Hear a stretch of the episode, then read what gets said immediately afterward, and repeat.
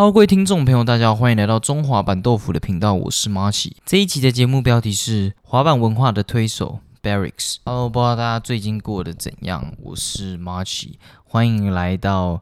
没有开场音乐的中华版豆腐频道，没错，我们干脆就不要有这个音乐。那因为前阵子从六月二号那一周开始，那阵子因为刚好是我的生日，所以就没有录音，算是一个小休息。但没有想到人就是会这样嘛，就是你小休息过后，你就会开始向往一个大休息，所以就一直不断的休息。然后再加上我也要搬离原本的地方，然后那一阵子也在搬家，这样，所以那一阵子到现在都是一个不常录音的状况。然后原本是昨天要录音的。但没有想到前天就是夜唱到早上，对我这种大四老屁股来说，夜唱已经算是非常繁忙的体力活，所以那当然就是我现在的喉咙也是非常非常痛，然后再加上我弟阳了。没错，我弟阳了，那我自己也是特别的紧张啊，对于这个喉咙的问题的部分，但没有关系，我现在还算安好，就只是喉咙有一点操劳过度的感觉，但没有关系，我还是来录这一集的 podcast 这样。那这也是代表，我觉得未来可能会开始不定期的拖更，因为我最近也算是没有什么心情录音。我觉得那个没有什么心情录音，不是说录音这件事情变得不好玩了，而是我开始会很排斥打开这个录音。或者是开始打稿的感觉，但自己又没有办法，就是脱离这个稿。我觉得最痛苦的地方反而是打稿的部分，因为我都想要把稿打得很尽善尽美，就是做功课啊什么的，然后就导致我花很多时间在这个前置作业上。我觉得录音我还是蛮喜欢，但打稿我觉得有点小排斥这样。然后再加上最近都把时间拿去滑板啊，或者是弹电吉他上面，然后但。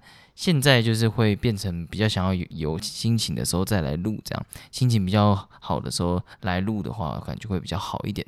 我觉得这也会导致我，我假如心情好了再录的话，我觉得感觉说的话也会比较多一点。假如硬要每个礼拜都出一集的话，还是有点困难一点。但我还是会尽量啦，我还是会尽量达成这个 KPI 这样子。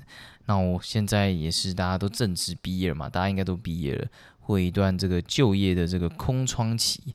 我觉得这段空窗期，你去不断的去想未来的工作啊，或者是继续就读那方面的事情啊，那类的事，就业或就读这方面的事情啊，这段时间不断想，我觉得还是蛮有压力的。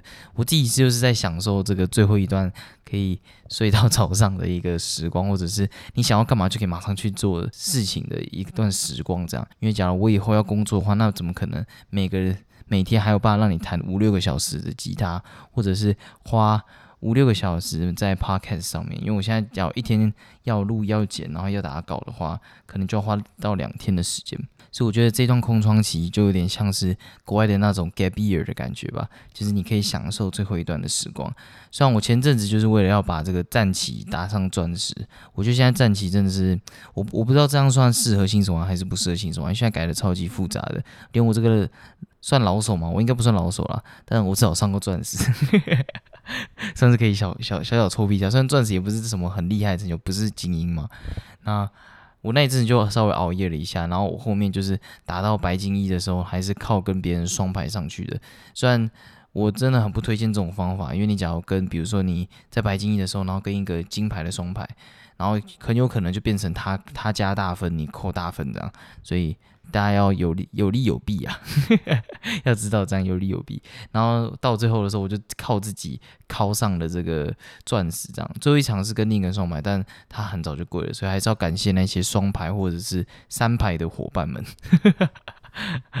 然后我觉得这也算是有一点副作用吧。假如大家一直不断熬夜的话，我自己是会有一个很明显的感受，就是。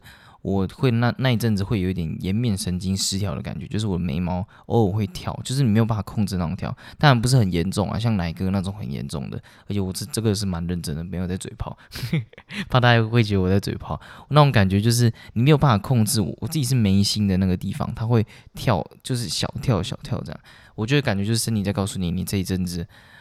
把自己的身体有点弄坏了，这样，所以我最近就开始就是开始很注重睡眠，因为开始不熬夜这样，因为我觉得你熬夜，尤其是加上打电脑的话，你的眼压真的会超级超级高，然后这样子弄下来的话，你就很有可能就会导致你的身体变得不好，然后就像我说的，你可能会颜面神经失调吧，非常的恐怖啊。然后另一方面就是，我觉得电吉他真的好好玩哦，就是可能我现在还在这个蜜月期上面吧，就每个每天都有办法弹个五六个小时，我就觉得很好玩这样，而且真的有很多东西可以研究。我觉得木吉他应该也有，只是就看每个人的调性在哪吧。然后我就买了一颗音箱 BOSS 的，我讲 BOSS，基本上 有在玩电吉他或者是你有小小研究的话，就会知道我说的是哪一颗。然后那颗音箱还能调 delay 啊，还可以调破音，然后甚至你还可以下载那个 Tone Studio，然后用。用 Mac 去调啊，或者用 Windows 去调，Windows 我不知道能不能，就可以去调它里面的音效，这样就是变得真的完全解放了那个功能，这样。我觉得我现在会觉得好玩，是因为我还有很多很不懂的地方，我很喜欢研究这些我不懂的东西。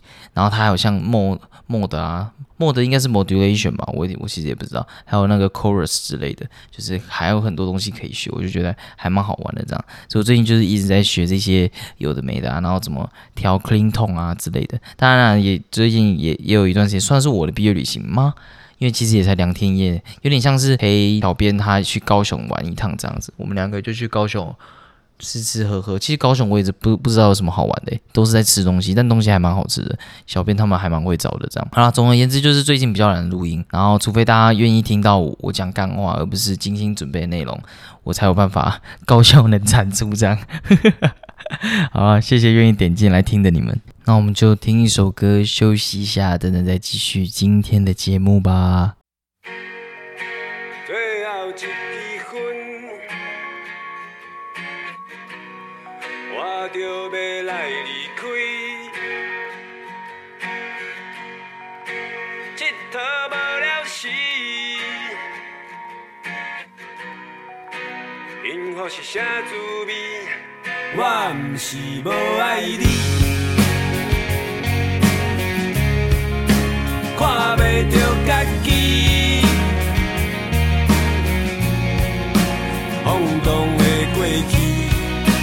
要配算什么？茫茫渺渺啊，未来伫倒位？爱我你的心，青春无值钱。看袂着天光，咱拢是黑暗暝。介意你的香味，莫问什么爱我你的心。青春无值钱，风中的蜡烛，红衣裳的手。习惯一个气味，就爱悄悄予伊去，后世人才提起。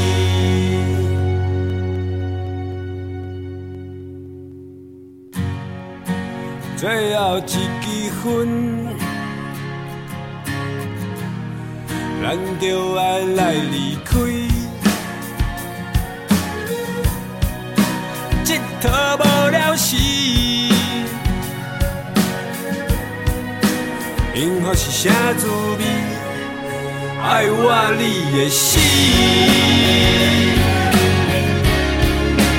青春无值袂着天光，咱拢是黑暗暝。介意你的香味，莫问我为什么爱我你的心。怎么得钱？风中的蜡烛，香味香的手，习惯一个气，就爱笑笑予伊去，后世人才提起。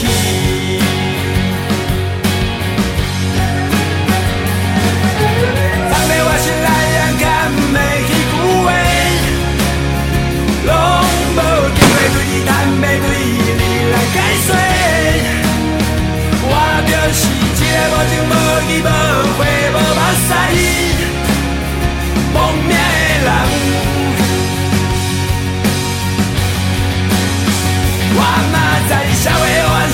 无情路歹行。一道人的运命本来就是在赌命，我恨我家己，害你永远袂亏我。爱我你的心，真正无值钱。看袂着天光，咱拢是黑暗面。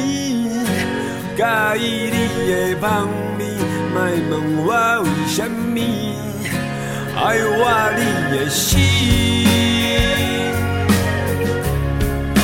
青春无值钱。风中的蜡烛，香伫谁的手？习惯一个气味，就爱悄悄予伊去，后世人才提起。那这首歌就是董事长乐团的《爱哇里诶西》。那因为大家都知道我是一个超级五百粉，那我拿到电吉他之后，除了开始练一些基本功之外，就是马上去看五百的收了。我是先去练挪挪威的森林啦，最近也算是快练完了这样。那这段时间他就开始推这种比较。台式风味的歌给我，可能 YouTube 演算法吧，然后就推给了我这首董事长乐团的歌，所以我算是最近才开始听他们的歌，这样，他们也算应该算老团了啦。那我觉得这首歌其实我对他没有什么其他想法，就是很简单，就是很很浓的那种台湾味这样，然后很有感情的主唱，然后我觉得和弦刷起来，它也算是非常简简单单的和弦，然后它一段爱挖里野戏，青春不打击。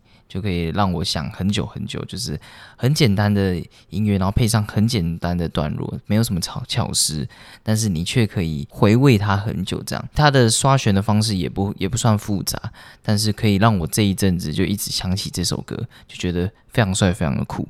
其实我自从开始在弹吉他之后，就会一直很在意每一首歌的 solo 可能弹的怎样怎样之类的。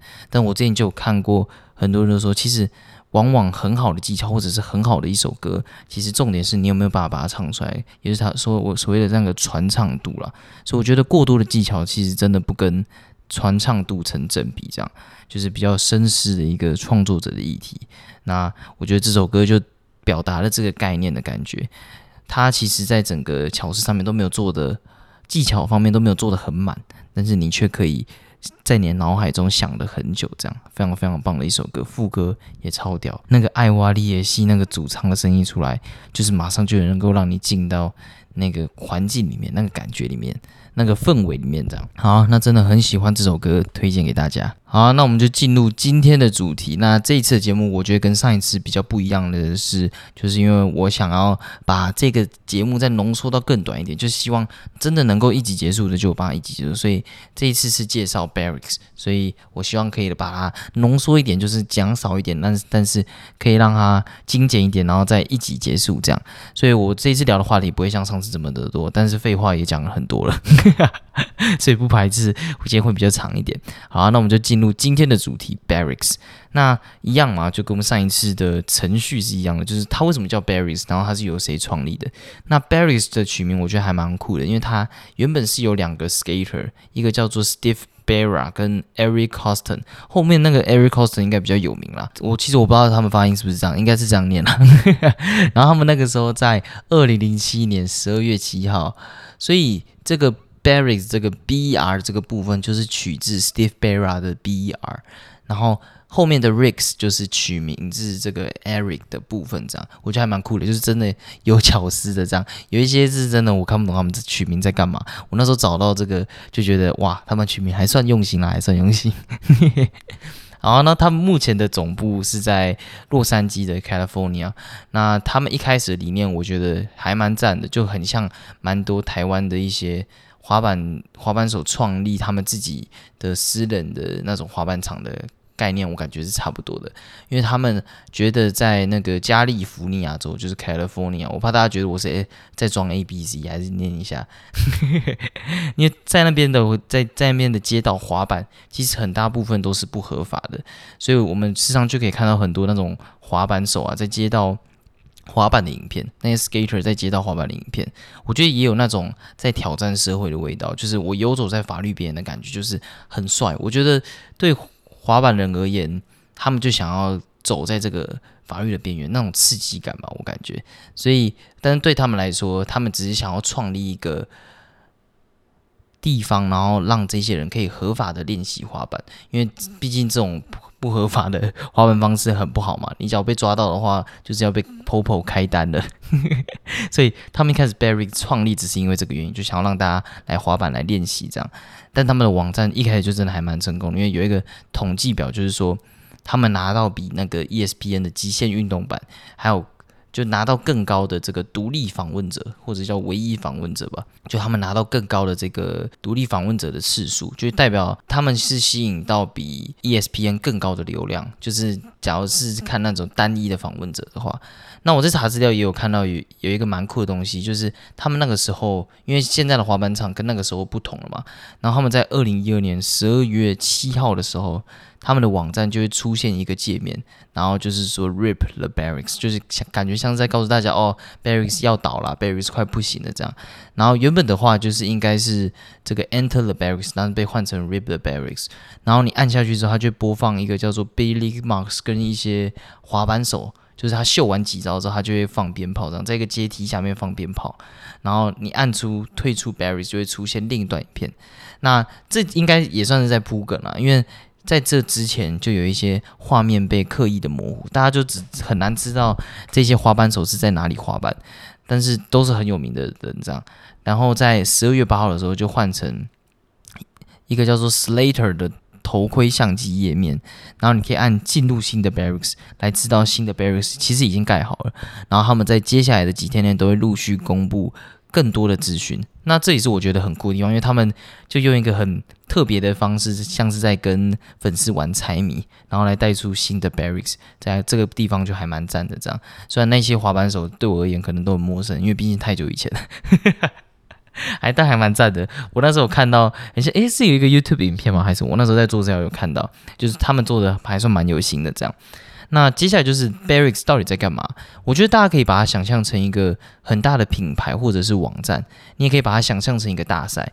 因为你只要点进去的话，你进去 Barracks 网站，它其实它的相关品牌或者是叫赞助商，其实有很多很多，所以它牵扯到蛮多的品牌、蛮多的产品的这样。但大赛的话就蛮简单的，因为它大赛的话，它就是一个专业度很高的滑板的地板招大赛，他们叫 Flat Ground Tricks。那我觉得你可以说它是滑板界里面最多人知道的地板招大赛也不为过，因为像我之后要介绍的滑板影片，就是 P Rod 跟 Nigel Houston 的那一部，他们光那一部就拿到三百三十万的点阅率，这样，所以他们可以说算是现在为止，我觉得大家一定都要知道的滑板地板招大赛。就假如有一个人他知道滑板地板招大赛的话，我相信。十之八九应该都是这个 Barracks 这样，就是 Battle at the Barracks B A T B。那因为它有很完整的体制，然后它的转播单位的规模也算是最大的，然后他们请来的裁判啊什么的都是。在滑板界里面非常知名的人物，而且他会有巡回，但当然他这个巡回比较像是冠军赛的时候，或者是他偶尔才换一下，而不是像是那个 SLS 或者是我上次说的那个 Tampa 一样，就是他会固定在那个地方。Barracks 有点像，他最主要还是在这个 California 那边举办这样，就在他们场馆里面举办这样。那你假如要说他们是品牌的话，他们其实也有推出很多非常知名的单元，所以我觉得。你要把它想成一个很大的一个公司，或者是一个很大的品牌，或我就是想成网站会比较好一点，因为他们也有推出很知名的 YouTube 系列，就叫 Do a Kickflip。那连台湾这个知名的滑板选手家园，他也有拍过这个系列，所以这个系列算是滑板圈子里面非常非常有名的。你基本上见到一个。滑板手，你就对他喊 do a kickflip，他就知道你大概要干嘛了。虽然我觉得应该有大很很大一部分的滑板手应该都做不出 kickflip，但他们应该都知道这个概念，这样。因为像我自己，我的 kickflip 也是踢十个会失败五六个那种，成功率非常非常的低。甚至我也知道 do a kickflip 就要马上赶赶快做一个这样，做成就还蛮帅，一次成就还蛮帅的这样。那这个系列它的概念就是它是会有。最有名的几位滑板手也不一定要最有名啊，通常就是有名的那几位滑板手，然后到街上叫大家做一些滑板招式，不一定是 cliff flip。你假如做不成 cliff flip，有一些很年轻的滑板手的话，他也会直接教他叫你说哦，做一个 ollie 或 sharpie 之后，他就会送你周边的东西，就比如说板啊之类的。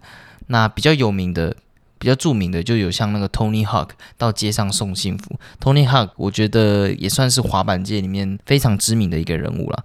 那大家就只要知道他很屌就好，对吧？应该是这样。他厉害到就是他应该算是最早期的那种滑板 Xbox 那种滑板游戏，就是以他做取样的。他透过这些滑板游戏的版权啊，那些有的没的那些利润，然后让他有一阵子不用再赚钱了。那是他自己那个在采访里面讲，他说让他的现金流吧，诶，这样可以叫现金流嘛，就是变得比较固定，就他不用不断的再去参加一些大赛之类。那他们也有很多采访职业选手或者跟拍的系列，都还蛮好玩的。像他们有一个播放清单，就是叫做 Nigel Houston 什么，就就跟拍他的一周吧或者一天之类的。然后还有之前为了纪念国际妇女节，然后有做一个 Who is 什么什么的节目，就是去跟拍这些奥运的女滑板手。所以可以说他们有很大的一部分左右了美国甚至世界的滑板文化。那他们最近最新的一部，我觉得可能是因为最近特斯拉比较红吧，也有可能是我乱猜的。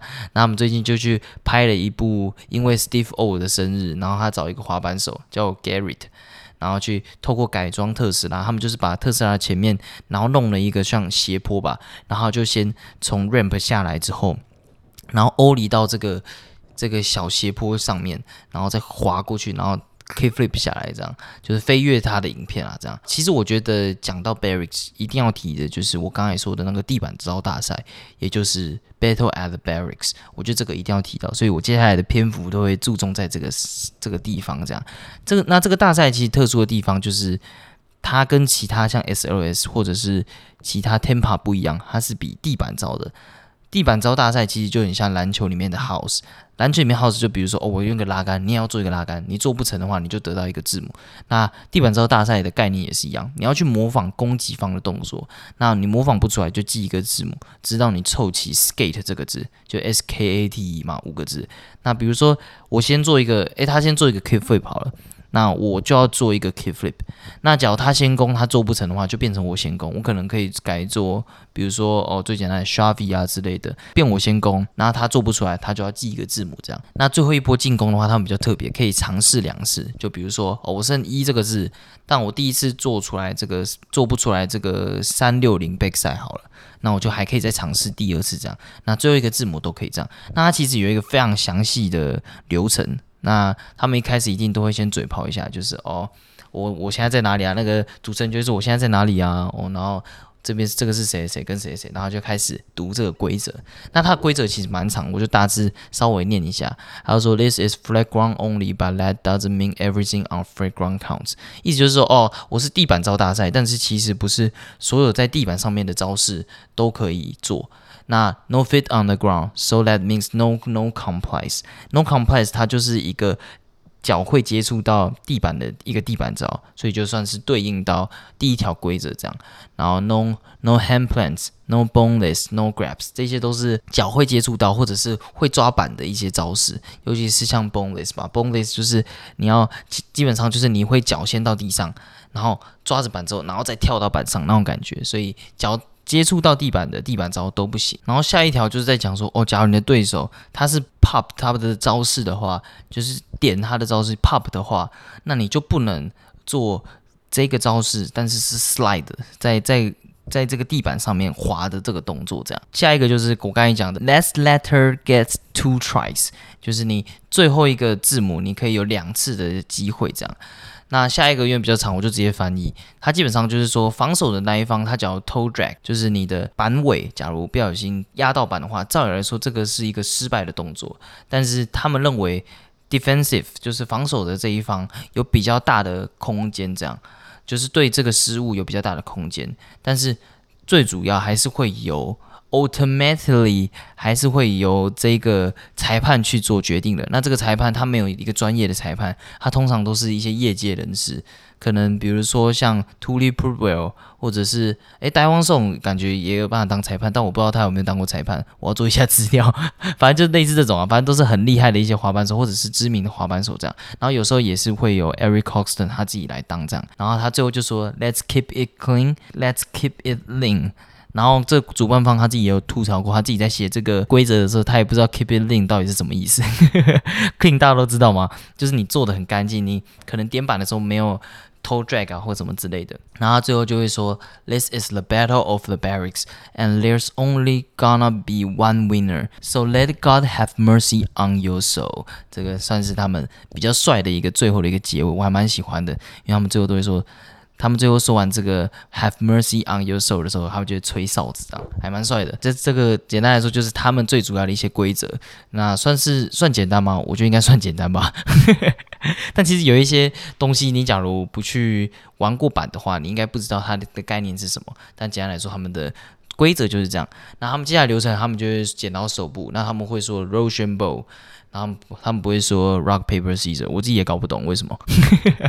可能这样比较帅吧。就他们的 Russian bow 是那种左手可能是初步吧，张开，然后右手是石头这样敲的那种，不是台湾人玩的那种。简单来说，讲他们拆完之后，赢的那一方就是先攻的那一方，然后他们就会开始比赛了。这样，然后那在讲完规则之后，那我理所当然要来推荐几个我觉得必看的 Battle at the Barracks。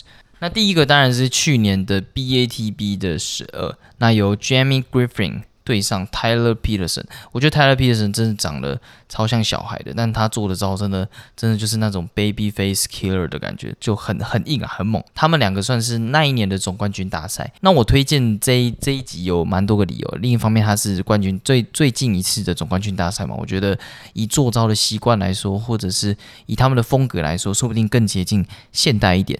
那另一方面，我是觉得他们的奖杯感真的帅到不行。他们是请 Toy Monster 做的，然后它的概念。就是一个滑鼠在滑板的感觉，有一种那种不知道大家有没有看过那个老鼠的那个玩偶，我觉得还蛮帅，我自己就收了两只这样。他叫什么 Wacky Wobbler 哦，我现在在看着他，就就类似那种感觉，那那种风格的。那种很美式、那种起重机风格的那种感觉的滑老鼠玩偶，这样就还蛮帅。那个奖杯不是一般我们想象的那种奖杯。那另一方面是因为这个裁判是我刚才说的那个 To Reput Well，他之前有受过一个很严重的大伤，我忘了是。膝盖坏了还是怎样吧，反正就很严重，但他还是去参加 SOS，而且他还是有下去滑。虽然他在比 line 的时候他就已经先下去了，但是他还是有认真的比完，而且全场帮他欢呼，我印象还蛮深刻的。所以我就觉得哇，这一集一定要推荐他一下，毕竟有 t o l y put well 嘛。那这一集的最后，Jamie Griffin 是用 Nollie Backside Impossible One Eighty 拿下这一次的胜利。那其实这个就是 Jamie Griffin 以在前面几集都有用错大招，连 Chris Cole 都做不出来，所以我觉得这个大招真的是蛮有它的难度在的。我觉得重点还是因为它是。它集合了所有难很难的招在一起。第一个是 impossible 嘛，impossible 它的字面上就反映出来，它就是一个非常难的一个招式。那这个招式很像 GQ 还是谁吧？还是那个 Tony Hawk，他很像有分解过这个动作。他其实我觉得他算是那种你做得出来，你就会觉得它简单的招，因为它毕竟是要你的板绕过你的。脚一整圈嘛，所以它难度就在这个地方。诶，它是踩 nollie backside，意思就是它又把另两另外两个比较难的元素又挂在了一起，然后甚至还要弯 AT。我觉得 Tyler Peterson 做的很接近了，但有一次是翻板没有翻完全，然后另一次是没有踩稳这样，所以我觉得还蛮可惜的。诶，还是我还是我看错，翻版有翻完全吗？当然不好意思。哦，对，经过我的查核，对，没错，我讲没错。就第二次是没有站稳这样。其实我觉得他们两个的招式的武器库都多到不行，就稳定度也非常好，而且看得出来前面 Tyler Peterson 他做那些三六零的招，看起来都比 Jamie Griffin 还要稳得多。但 Jamie Griffin 都有办法把它扳回来，他 有好几次我觉得是用 Pivot 硬靠过来的，但是。裁判说对，他裁判有请他重做，但他也有成功，这样就是做的更更 clean 一点。虽然没有像 Tyler Tyler Peterson 那么的 clean，但我觉得我自己稍微看了一下下面的留言板，我觉得大家都没有针对这个错误提出上诉，这样，所以我觉得大家应该也是对这个冠军产生的非常服气啦，这样。而且我看得出来，Tyler Peterson 也觉得单一个招式他确实做不出来。这一次的对决也有出现非常非常多很猛的招式，像五百四的 Shavy。或 double kick flip，然后 lay flip 也有出现，诶 lay flip 很像是之后的影片出现的，所以我觉得强烈建议大家在看的时候不要去看总时数播到哪，诶，这样你就不会知道，诶，接下来是不是他做不出来招，因为你看时间就可以稍微推算一下，诶，快结束了，那就代表这个人会做做失败嘛。但是这个好玩的地方就是在于，假如你 skate，然后差最后一个字的时候，很多时候那个人他都有办法做成功，然后你就哎不知道会不会他有办法反被围胜那种感觉，所以我觉得观影体验会更好。这样，那还是恭喜这个 Jamie Griffin，他真的很猛啊，稳定度更高。但是我还是比较喜欢 Tyler Peterson 的风格。这样，那我第二个推荐的是。BATB Battle at b e l g 十二吸引最多人观看，创下三百二十万次点阅。上古神兽的对决，Nigel Houston 对上 Pira，两个不同时期的不同领域的最强滑板手，啊，不能说最强滑板手会被战最强滑板手之一，他们两个互相对决，这样。那这场比赛其实是由 Nigel 先攻，他猜拳赢了嘛？那他中间其实我我觉得有做出一个蛮屌的一个动作，就是 Nollie Backside 的三六零的 Hell Flip。他其实这个一开始做出来的时候，裁判是判定是失败的，他可能觉得有点 toe drag 吧。所以但是挑战过后成功，就 Nigel Houston 发起挑战。对，这个也是他们其中的一个规定，就是假如你对这个不服的话，这个判决不服的话，很像每个人都有一次吧可以挑战的规定。诶，还是。我也忘了，因为这没有写在规则里面。但是他们有做过这样，但这个挑战过后成功，然后 Pra 也也把它做出来，而且做的还蛮干净的，就只有一个小小小的往前点的这样，就是真的还蛮干净的，还蛮猛的这样。然后有成功把这个做出来，然后当下哇，大家都超级嗨的，就那个现场是大家疯狂的在尖叫这样。但最后 Nigel 是输在 Switch Inward Hill，就还蛮可惜。我觉得就差一点点，就是 Nigel 整个的调整都调整的蛮好的，就是他只要给他第二次机会，他都会做的。还算蛮完整的这样，但我觉得 Switch 的招式，然后尤其是 Inward 这种比较反反常理的，对吧？比较反常理的这些招式的话，我觉得对很多人而言，应该都算是硬伤啊，就是要特别去练的，就是你的失常的招式嘛。但 Nigel 我觉得就真的差一点点，因为毕竟 Hell Flip 一开始本来就是往外面转嘛，Inward 就要让它比较反人体工学一点，但第二次就是。比较蛮可惜，而且我觉得赛程也排的比较快，他们可能是用抽签的吧。假如让这两个选手再往多往下面比一点的话，我觉得他们可以产出更多更厉害的片段，就有点太早撞到了。两个上古神兽撞到的话，就比较可惜一点，就有点像是一场 比赛里面前几届的冠军在第一 round 就碰头那种感觉，就比较可惜一点。那不然，我觉得这两个人比赛，只要放到后面的话，哇，应该都超级好看的。那我只能说，这个招式类还是僵尸佬的啦。那最后我要推荐的是 PJ 类的，他在 Battle at the Berries，其实大部分的片段都非常非常厉害，非常非常好看，都蛮值得看的。那因为我觉得最近 PJ 也算是。比较少有太多的活动，但我觉得 PG 类算是上个世代，或者是我听过很多滑板手他们采访影片的时候，都会说他们最喜欢的风格是什么，他们都会说我最喜欢 PG 类，所以我觉得大部分很多人对 Battle a r b e r r i s 的印象应该有很多部分是 PG 类。那我也觉得他近几年应该也不会再参赛，所以虽然上一去年有 Chris Cole 这种算是比较早期的选手参赛，他要 P R 嘛，但是我觉得他。应该近几年不会再参赛了。那我觉得他做招真的很干净，风格也很帅。我我记得他的轮子很像是用五十还是五二的，就是真的很小轮子，所以他翻板的速度超级超级快。而且他有一次比赛还是穿牛仔裤，不知道怎么翻的。所以我觉得你假如听完我这次的介绍，想要更了解 Battle at the Berries 的话，可以去看看早期影片。早期的人他们比赛。很像有一个固定的公式吧，你看第一次都是 K flip，然后什么之类的，就是他们会有一个固定的公式，就跟现在比较不一样这样。好，那这一集就到这边了。我觉得这个时间长算是控制的非常非常不错。那我觉得 Barrys 它其实最大的贡献还是让大家知道滑板的文化。跟他们在比赛的时候，其实是可以不失专业度跟有趣性的。他跟其他的比赛不同，他们比赛的目的比较不像是为了产出一个冠军，当然那个也是很重要。但是那种互相切磋、互相学习的感觉，我觉得更重要一点。因为像现在很多人，可能我自己之前去滑板场都有看过，大家在玩。这种 skate games，那其实你在这样的情况下的话，更容易激发出你的潜能。虽然你可能没有办法当在当下马上做出来，但是你的身体会强迫你去学习，所以你可能马上就可以抓住这个动作应该要有的要点。这样，所以我觉得对于没有滑滑板过的人，可能会觉得哦，他做的招式难不难，或者是好不好看，看不出来。但是我觉得大家只要去看这些影片的话，就可以。看得出这些滑板人在互相竞争，但又在互相学习的那个心情，而且场边的都没有特别的喜好之分，大家都是你做成一个招就会不断的欢呼这样，然后他们在整个办活动上面也会跟艺术家合作啊，同步推动，就让整个产业变得更有价值。我觉得这这个也是 barris 带出一个很重要的概念。这样，好，那大家听到这一集的时候，也已经过了蛮久的，我自己也是耗尽心力才产出这一集的，还是其实没有，我也不知道。那最近小编他也在这个求职潮，我就不去吵他发帖文了。那最近很多人去毕业旅行，那祝各位玩得愉快。好啦，那这一集就到这边。如果你有什么想法或想跟我互动，可以用五星评论或 IG 私讯，我都会回复。现在不意外都会拖更，呵，拜拜。